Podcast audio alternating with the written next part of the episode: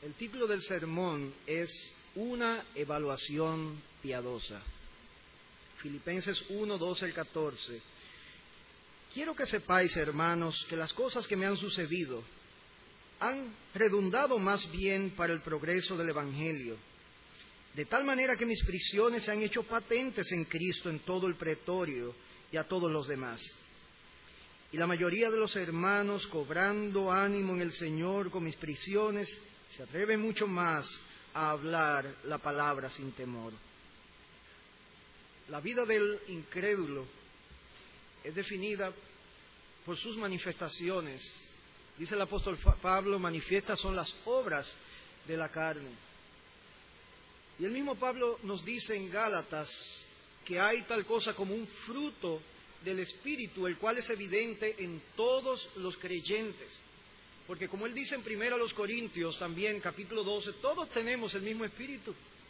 Si tú has creído en Cristo como tu Salvador, si tú has entregado tu vida a Cristo, si te has arrepentido de tus pecados, si has tenido fe en Él, entonces el Espíritu de Dios mora en tu vida. Y hay manifestaciones, hay virtudes que están presentes en ti. Amor, gozo, paz, paciencia, benignidad, bondad, fe, mansedumbre y templanza. Y ellas deben ser vistas en tu vida. Y es verdad que aún en el mayor de los hombres más piadosos de este mundo, estas virtudes no están en un grado excelente, pero deben estar presentes. Ahora bien, ¿quién de nosotros puede decir que tiene suficiente amor, paz, paciencia, etcétera, cada una de estas manifestaciones del fruto del Espíritu. La obra de la santificación en nuestra vida es necesaria. Y esta obra de santificación es definida como un cambio de mente, un cambio de corazón que no solamente ocurre en el momento de la regeneración, de la salvación, sino que también es progresiva. Es interesante como nos habla Romanos capítulo 12, cuando Él dice, transformaos por medio de la renovación de vuestro entendimiento. Hay una renovación, vamos siendo transformados de día en día, y el mismo apóstol Pablo habla de que su ser interior se va desgastando, pero su ser interior cada vez más va creciendo va haciéndose más perfecto hasta llegar a la estatura del Señor Jesucristo en el sentido de santidad cuando estemos en la presencia de nuestro Dios en la perfección. Ahora bien, este cambio de mente se tiene que producir. Y este cambio de mente es el que produce respuestas piadosas. Y en estas respuestas piadosas es que se puede ver estas virtudes de cómo tenemos paciencia, de cómo nosotros manifestamos ese gozo a pesar de cualquiera de las circunstancias por las cuales atravesemos en esta vida. Pero no solamente son las respuestas, no puede haber respuestas piadosas a menos que entendamos que esta renovación de nuestra mente nos debe llevar a entender lo que es la voluntad de Dios. Y cuando entendemos la voluntad de Dios, veremos que nuestras prioridades en nuestras vidas deben cambiar. Y muchas veces el creyente no entiende esto. Y aunque comienza a cultivar ciertas virtudes en su vida, sin embargo sigue teniendo sus mismas metas, sus mismos planes, sigue viendo las circunstancias de la vida, considerando solamente el yo, cómo me beneficia, cómo yo puedo sacar algún provecho en esta situación. El apóstol Pablo no lo veía de esta manera. Este apóstol que escribe estas palabras es aquel también que escribió en Romanos 8:28 que todas las cosas ayudan a bien a los hijos de Dios. Este apóstol Pablo, que entendía que la mente del creyente debía ser una mente espiritual, fue que escribió en Filipenses capítulo 4, versículo 8, que debían tener buenos y que podían tener también buenos pensamientos. El pasaje que nosotros hemos leído, Pablo dice yo quiero, hermanos, que ustedes sepan que hay cosas en mi vida que han ocurrido en el pasado reciente, cosas que ustedes conocen, y estas cosas han redundado más bien para el progreso del Evangelio. Y pudiéramos preguntarnos, Pablo, ¿y qué cosas te han sucedido? Como vemos, veremos, no son cosas que fácilmente pudieran llevarnos a una conclusión estimulante Sin embargo, Pablo tenía la convicción de que sí, aquellas cosas habían redundado para bien y quería que los filipenses también tuvieran esta misma convicción. Así que nosotros vamos a considerar el contenido de esta declaración y ahí es donde vamos a emplear el mayor tiempo. Luego nosotros vamos a ver el propósito de esta declaración y finalmente, ¿qué nos revela del apóstol Pablo? Cuando Pablo habla de esta manera, ¿qué revela de su propio corazón? ¿Cuál es el contenido de estas palabras? En primer lugar, miramos que el apóstol Pablo tiene algo que comunicarle a los filipenses. Quiero que sepáis.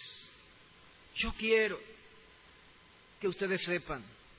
Yo lo estoy escribiendo no como una respuesta a algo que ustedes me han pedido. Yo no lo estoy poniendo simplemente para llenar páginas después de haber agotado o como un preámbulo de algo que yo quiero decirles más adelante. Lo que yo les voy a decir en este momento, quiero que pongan especial interés porque yo quiero, hermanos, que ustedes lo sepan. Es importante para ustedes. Siendo que el ministerio del apóstol Pablo fue un ministerio tan amplio, él también era amado por muchos hermanos y ellos le seguían. En ese tiempo, por supuesto, no existía el Internet, no existía el teléfono, la televisión, pero se oía por hermanos que viajaban, cartas que llegaban de una a otras iglesias, y se hablaba del ministerio del apóstol Pablo, cómo la palabra de Dios crecía. Y él quería que otros se enteraran del éxito de su ministerio. Por eso le escribe a los hermanos en Éfeso, para que también vosotros sepáis mis asuntos y lo que hago. Todo os lo hará saber Tíquico, hermano amado y fiel ministro en el Señor. Capítulo 6, versículo 21 de la carta escrita a los, Éfesos, a los Efesios. En el capítulo 4, versículo 7 de Colosenses, también a estos hermanos de Colosas, él le habla en los mismos términos. Todo lo que a mí se refiere os lo hará saber Tíquico, amado hermano y fiel ministro y consiervo en el Señor. Así que en esta sección vemos cómo él comienza con una frase muy similar a otras epístolas donde está llamando la atención de los hermanos. Quiero que sepáis, ellos querían que él quería que ellos supieran lo que estaba sucediendo. Sigue diciendo él, las cosas que me han sucedido, y es aquí donde viene la pregunta, ¿qué cosas le habían sucedido al apóstol Pablo? Amados hermanos, sabemos que el apóstol Pablo había sufrido bastante, había sufrido mucho por la causa de Cristo. Hasta este momento Pablo había visto cumplirse la palabra que le había llegado ya de antemano por medio del Espíritu Santo, de que él en Jerusalén iba a sufrir prisiones y muchas aflicciones. Si de algo le estaba seguro es de aquello que se le había dicho, de que era necesario que él sufriera por su causa. No era un hecho futuro, era algo que había comenzado desde el principio de su ministerio y en el pasado reciente o el pasado reciente podía ser caracterizado por las aflicciones y por las prisiones. Los judíos le habían levantado una falsa acusación y gracias a la ciudadanía romana del apóstol Pablo él pudo escapar de ser azotado luego de librarse de ser linchado sin motivo fue objeto de injusticia, de insultos, de vergüenza, de tergiversaciones maliciosas de las palabras que él había dicho, conspiraciones de muerte, fue finalmente encarcelado también injustamente. Así que vemos que estas eran las cosas que les habían ocurrido al apóstol Pablo. Y él dice, hermanos, yo quiero que ustedes sepan estas cosas. El apóstol Pablo no quería solamente llevarle malas noticias, pero con gran dificultad nosotros pudiéramos ver que había algo bueno en el mensaje que él les estaba transmitiendo. Con cuánta dificultad nosotros pudiéramos llegar a una buena conclusión. Sin embargo, Pablo sigue diciendo, estas cosas que me han sucedido han redundado más bien. Cuando él dice han redundado más bien, él está diciendo que de antemano el resultado o lo que produjo lo que a él le acaba de suceder es contrario a lo que ellos pudieran esperar. Han redundado más bien, en cambio, no de acuerdo a lo que estas circunstancias deberían arrojar. Es como cuando alguien va a ver una película de la cual no tiene muy buenas expectativas, dice, bueno, yo la voy a ver por ver. Y cuando sale dicen, pero mira, más bien fue buena. Contrario a lo que yo pensaba, me llevé una buena impresión. El apóstol Pablo está diciendo, hay algo que ustedes no, esperaban, es posible que haya algo que ustedes no están viendo, hay algo que yo les tengo que decir que resultó de esto. La frase del versículo 12, han redundado más bien, implica que el resultado que la gente esperaría sería uno de derrota. Y Pablo les dice que estos acontecimientos no solo han, no han sido una derrota, sino que más bien, por el contrario, han sido causa de progreso. Un comentarista, hablando de esta palabra que se utiliza como progreso, progreso del Evangelio, interpretando las palabras de Pablo, ¿qué quiso decir Pablo aquí? Miren lo que dice, es una cita un poco extensa. La misma palabra griega viene del verbo que significa cortar delante de alguien. Y se cree que se usaba para describir a un grupo de taladores de árboles que marchaba delante del ejército regular abriendo camino a través de bosques impenetrables, haciendo posible que el ejército pudiese avanzar adecuadamente. Pablo explica a los filipenses que las circunstancias que a él le estaban viniendo han servido o han venido a servir para abrir el camino para que el ejército de los soldados de Cristo que venían detrás de él pudieran continuar predicando el Evangelio. Él lo estaba viendo de esta manera. Y a través de los siglos, Cristo ha tenido sus pioneros, hombres que van delante, siervos de Dios que han marchado a los lugares más recónditos de la tierra para anunciar el mensaje de salvación. Guillermo Carey fue a la India, David Livingstone fue al África, Hudson Taylor a la China. Todos estos y millares más vivieron tiempos difíciles. Muchos padecieron hambres, persecuciones, enfermedades, soledad, desprecio, cárceles y aún la misma muerte. Pero todo esto ha servido para el progreso del Evangelio. Es bueno que recordemos que el Señor no nos prometió un lecho de rosas aquí en la tierra. Al contrario, Él dijo, en el mundo tendréis aflicción, pero confiad, yo he vencido al mundo. Termina la cita. Así que vemos que el apóstol Pablo estaba mirando, estaba viendo el resultado de sus aflicciones, de aquello que le había tribulado. Sí, él había pasado por grandes dolores.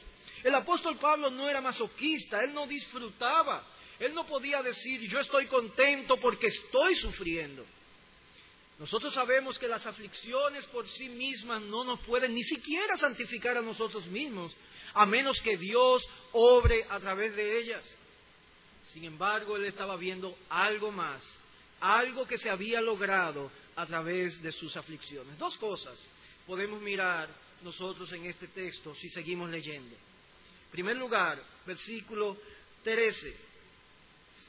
De tal manera que mis prisiones por la causa de Cristo se han hecho notorias en toda la guardia pretoriana y a todos los demás.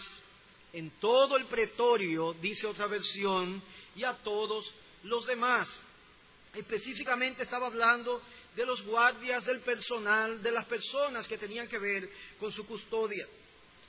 Su encarcelamiento hizo posible que aquellas personas que posiblemente no habían escuchado acerca del Evangelio de una primera mano y muchas otras personas cercanos al lugar donde él estaba preso pudieran escuchar acerca de la fe que es en Cristo Jesús, acerca del único Evangelio, del verdadero Evangelio. Él dice, sus prisiones han sido hechas notorias. Hay algo que mis prisiones han revelado. Hay algo que mis prisiones han manifestado a los hombres. ¿En qué sentido? En el sentido de que el apóstol Pablo era una figura de, primera plana en los periódicos, no. Es posible que el comentarista Hendrickson nos dé algo aquí que sea muy útil.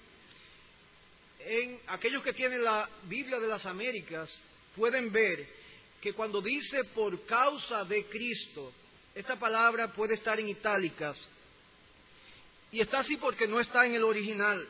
Y eso significa que simplemente se suple para completar la idea.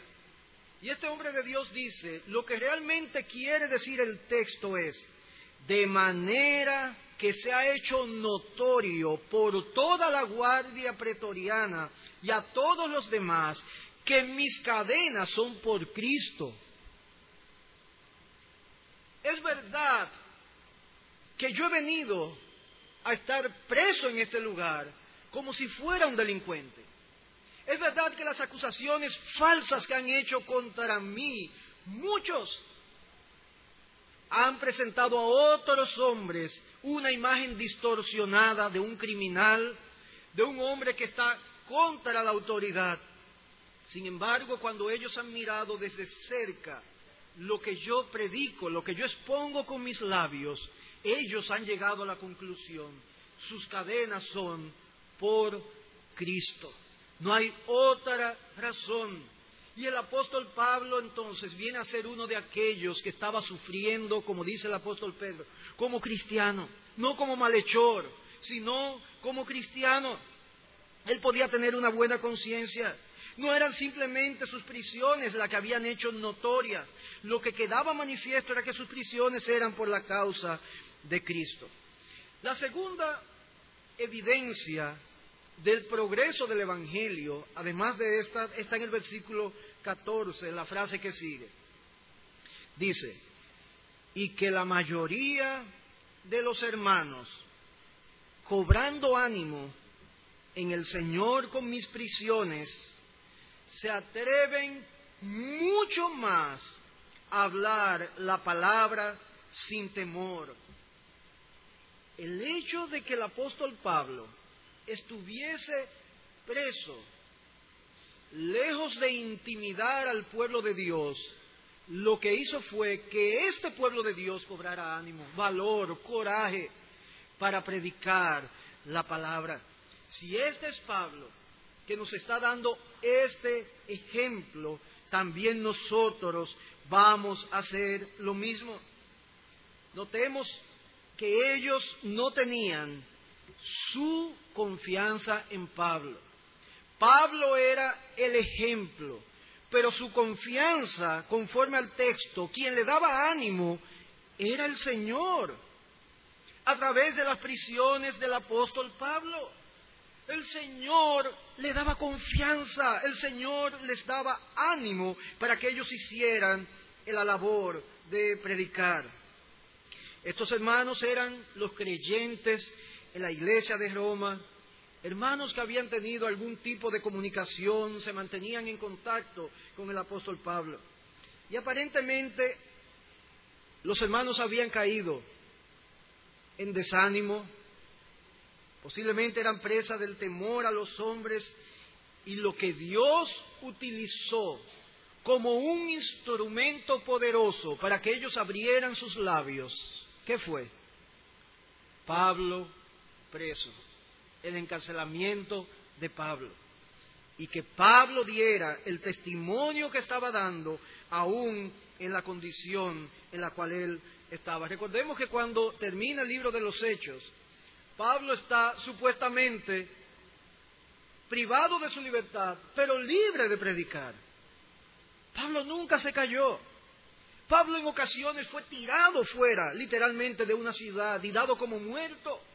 Y él simplemente se levantaba y seguía nuevamente predicando al Señor Jesucristo. Hermanos, y aquí debemos dar una nota. Nosotros debemos notar la influencia que puede tener un ejemplo piadoso. cómo Dios puede utilizar la influencia de un ejemplo piadoso para dar ánimo a otros creyentes. Ellos vieron la valentía de Pablo y esto les movió, les estimuló a ser valientes a causa de la, de la verdad. Pero hay una nota que nos debe llamar la atención. ¿Cómo comienza el versículo 14? Dice, y entonces los cristianos, los creyentes, los hermanos, cobrando ánimo, o dice todos los hermanos, dice la mayoría de los hermanos, la mayoría. Y eso significa que hubo hermanos que no reaccionaron de la misma manera.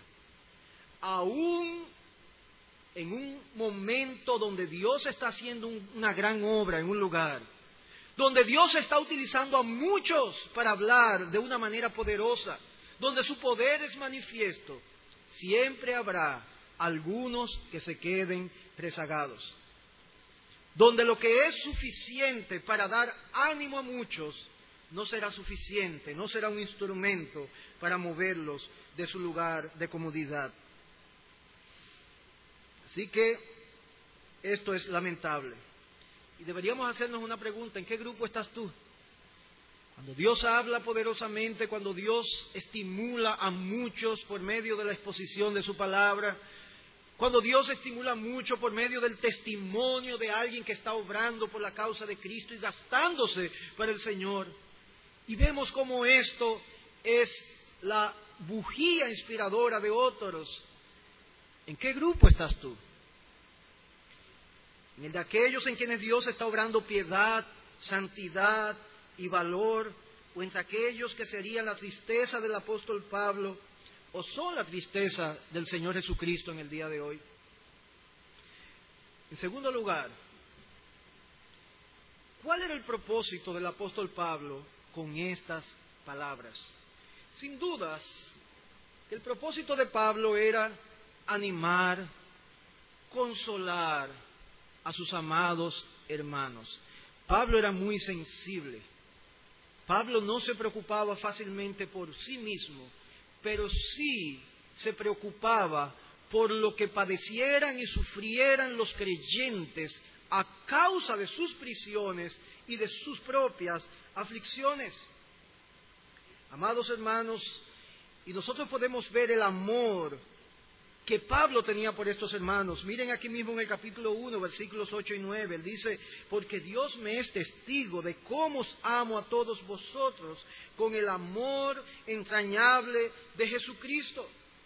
Y esto pido en oración, que vuestro amor abunde aún más y más en ciencia y en todo conocimiento. Él les amaba, Él les amaba de todo corazón, con amor entrañable.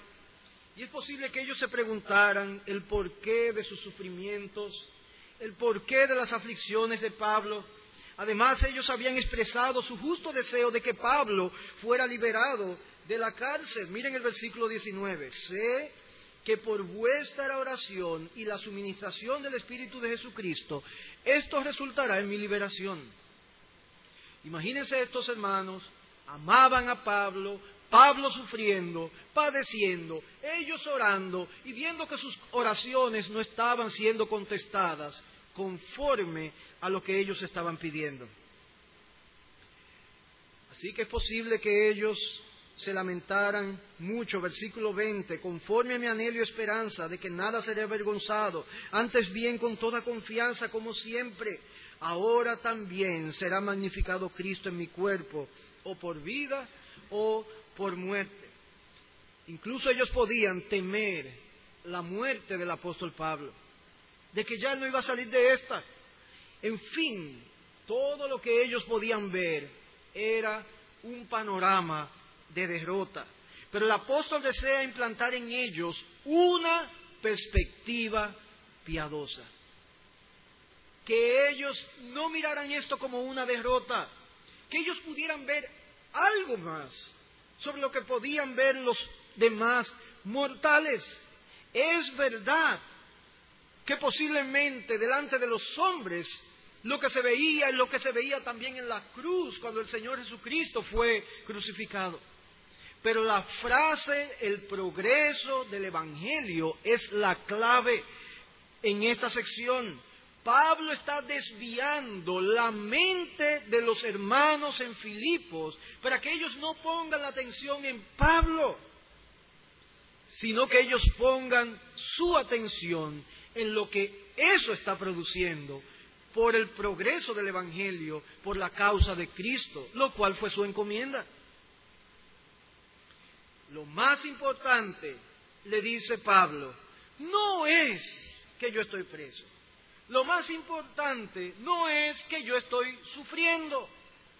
Lo más importante no es que yo pueda morir. Ustedes ven que yo voy a glorificar a mi Dios en vida o en muerte. Lo más importante es que el Evangelio está corriendo y está siendo predicado a mi alrededor por causa de mis prisiones. Así que cuando muchos podían ver una derrota en el encarcelamiento del apóstol Pablo, él lo estaba viendo como el método, como el medio escogido por el Señor Jesucristo para llevar su evangelio aún más allá. El hombre que había recorrido parte de Asia y Europa predicando el Evangelio, levantando iglesias, confirmando el ánimo de hermanos, ahora está preso. El paladín del Evangelio había sido tomado preso y estaba esperando juicio con la posibilidad de no volver a ser libre. ¿Fue eso una derrota? ¿Estaba el caso perdido? Si algunos lo veían de esa manera, el apóstol Pablo no lo estaba viendo. Pablo tenía una perspectiva diferente. Y es verdad que él estaba privado de su libertad. Es verdad que él tenía cadenas 24 horas al día. Es verdad que él no podía visitar los lugares y los hogares como él solía hacer. Le gustaba visitar a los hermanos, le gustaba moverse de lugar a lugar. Sin embargo, hermanos, vuelvo a repetir, él evaluó los acontecimientos mirando aún más allá. Si él hubiese estado buscando su propia gloria, él hubiese estado pesimista en un momento como ese.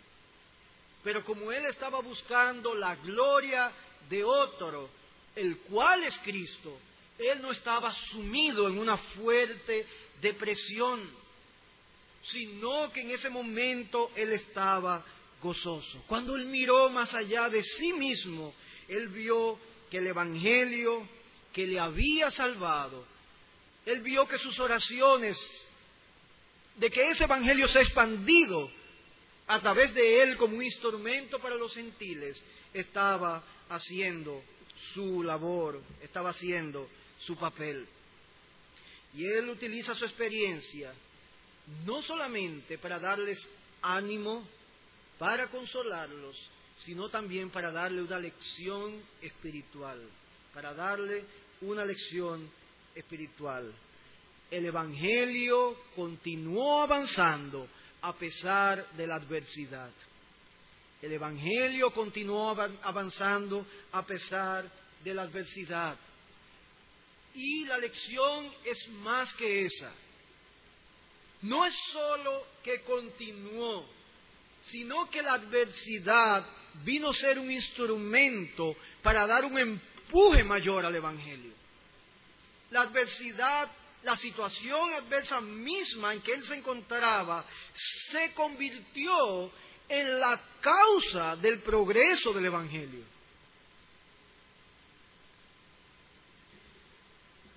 En lugar de escribir de tal manera que los hermanos le tuvieran pena, conmiseración, que se desanimaran, él lo que les pide es que no se preocupen, y les da un reporte que debería llevar gozo a sus corazones si ellos tuviesen una mente espiritual. Pablo quería dar a conocer a los hermanos en Filipos que una evidencia de como esta, de la providencia de Dios obrando en su vida, estaba también obrando para bien. Y no necesariamente en un bien físico para su propia vida, sino un bien para el Evangelio de Cristo. Él sabía que todo estaba en las manos de Dios. Él sabía que no había sido objeto de la mala suerte. Él sabía que no, había, eh, no estaba allí por el designio de los hombres. Él sabía que todos los acontecimientos que parecerían ser maldición de una manera externa, Dios los estaba utilizando conforme a su propósito. Algunos hermanos estaban viendo su encarcelamiento como una desgracia y Pablo los estaba mirando bajo una óptica totalmente distinta.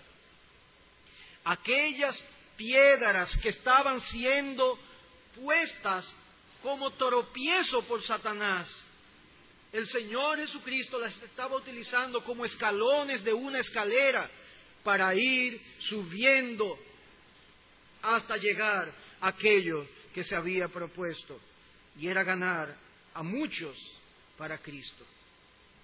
Finalmente, en tercer lugar, muy brevemente, ¿qué revelan estas palabras del apóstol Pablo? ¿Qué revelan estas palabras?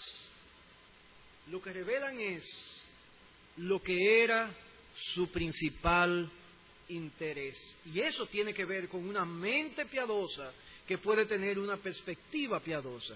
Su interés era Cristo, su palabra y su pueblo. Cristo, su palabra y su pueblo. Qué bueno que podíamos cantar, que mi vida te cante. ¿Y de qué manera puede cantar nuestra vida a nuestro Dios, al Señor Jesucristo, si no es teniendo sus intereses como aquellas cosas que nos mueven, aquellas cosas que nos producen gozo y aquellas cosas cuando vemos que no están presentes en nuestras vidas, cuando vemos que no avanzan, producen en nosotros pesar. Son aquellas cosas espirituales las que te mueven. Amados hermanos, estas eran las, este era el principal interés del apóstol Pablo. Si supiéramos, hermanos, que una gran providencia aflictiva si tú supieras que una gran providencia aflictiva en tu vida sería el mejor medio que Dios utilizaría para ganar a muchos para Cristo, ¿cómo tú lo recibirías? ¿Con gozo o con pesar? ¿Cómo o con qué actitud tú lo enfrentarías? ¿Dirías, ay de mí? ¿Te lamentarías de tu condición o darías gloria a Dios y dirías como el apóstol Pablo, las cosas que han de suceder más bien han redundado o redundarán por el Evangelio, por el progreso del Evangelio, por la gloria de nuestro Dios. Nosotros debemos aprender a evaluar las circunstancias adversas como el apóstol Pablo lo hacía. Las cosas que parecen más funestas son utilizadas por las manos de Dios para nuestro bien, el bien de los demás, el bien del Evangelio, pero sobre todo, hermanos, para su propia gloria. El apóstol Pablo siempre lo veía de esta manera, porque este era su interés. Quiero que me acompañen a 2 Timoteo, por favor, capítulo 2, versículo 9. Amor por Cristo por su palabra, por su obra. Versículo 8 le dice, acuérdate de Jesucristo, verso 9, en el cual sufro penalidades, hasta prisiones, a modo de malhechor, mas la palabra de Dios no está presa. Una perspectiva espiritual, por amor a Cristo, yo sufro, pero si yo lo pongo en una balanza, prefiero sufrir más. Si la palabra va a fluir más. Y si hoy se salvan diez a causa de mis prisiones y yo debo padecer diez veces más y se salvarán diez veces más, yo prefiero sufrir diez veces más. Esa es la manera como Pablo lo veía. Nunca lo veía de otra forma, nunca. Segunda a los Corintios capítulo 1. Segunda los Corintios 1.8. Porque hermanos, no queremos que ignoréis acerca de nuestra tribulación que nos sobrevino en Asia, pues fuimos abrumados sobremanera más allá de nuestras fuerzas, de tal modo que aún perdimos la esperanza de conservar la vida. Pero tuvimos en nosotros mismos sentencia de muerte. ¿Para qué? Para que no confiásemos en nosotros mismos, sino en Dios, que resucita a los muertos, el cual nos libró y nos libra, y en quien esperamos que aún nos librará de tan grande muerte. Aún las peores situaciones, el apóstol Pablo la veía como un instrumento de Dios para obrar en su vida, obrar en su pueblo y obrar sobre todo para su gloria, para que la gloria no sean de ellos, sino de Él. Él había perdido toda esperanza. Sin embargo, la gloria es de Dios, para que no confiásemos en nosotros mismos. Amados hermanos, finalmente, para concluir, nosotros tenemos una inclinación, aún siendo creyentes, de mirar las cosas con una perspectiva terrenal. Y por eso nos afanamos y por eso sufrimos, no como creyentes. Qué bueno cuando sufrimos como creyentes.